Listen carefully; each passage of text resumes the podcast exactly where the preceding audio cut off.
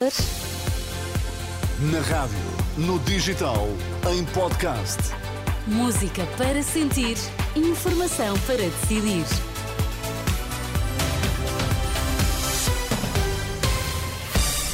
São as notícias com a Susana Madureira Martins para já os destaques. Boa tarde. Boa tarde. Neste jornal vamos em direto à marcha pela habitação em Lisboa. Adiados para segunda-feira os interrogatórios aos três detidos da mega operação da Madeira.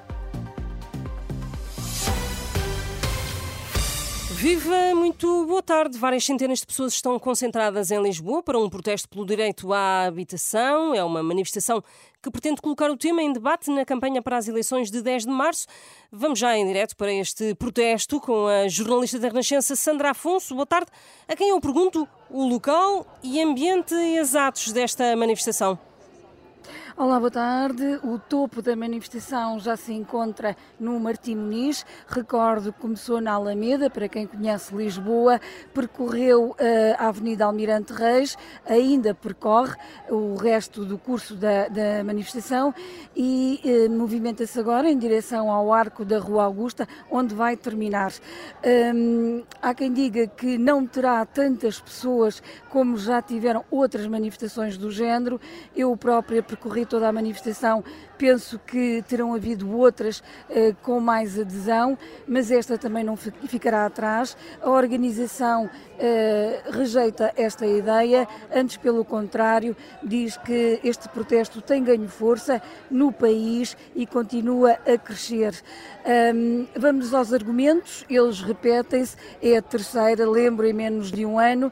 Eles pedem o prolongamento dos contratos, a regulação das rendas com a descida dos preços, a revogação da lei dos despejos e que o novo governo exija a descida dos juros ao BCE, o Banco Central Europeu, uma coisa que Uh, não cabe nem ao Governo descer, nem ao Banco Central Europeu ouvir assim os, os governos, como sabemos. Uh, lembrar ainda alguns dos cartazes que, que vamos uh, vendo por aqui a desfilar.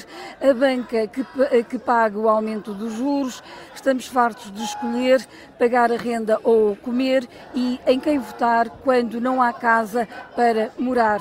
E justamente termino com esta ideia, porque não nos podemos esquecer que é uma manifestação em ambiente de campanha eleitoral e uma das críticas que eles fazem é que não estão a ser ouvidos pelos partidos, peçam que os partidos políticos os ouçam.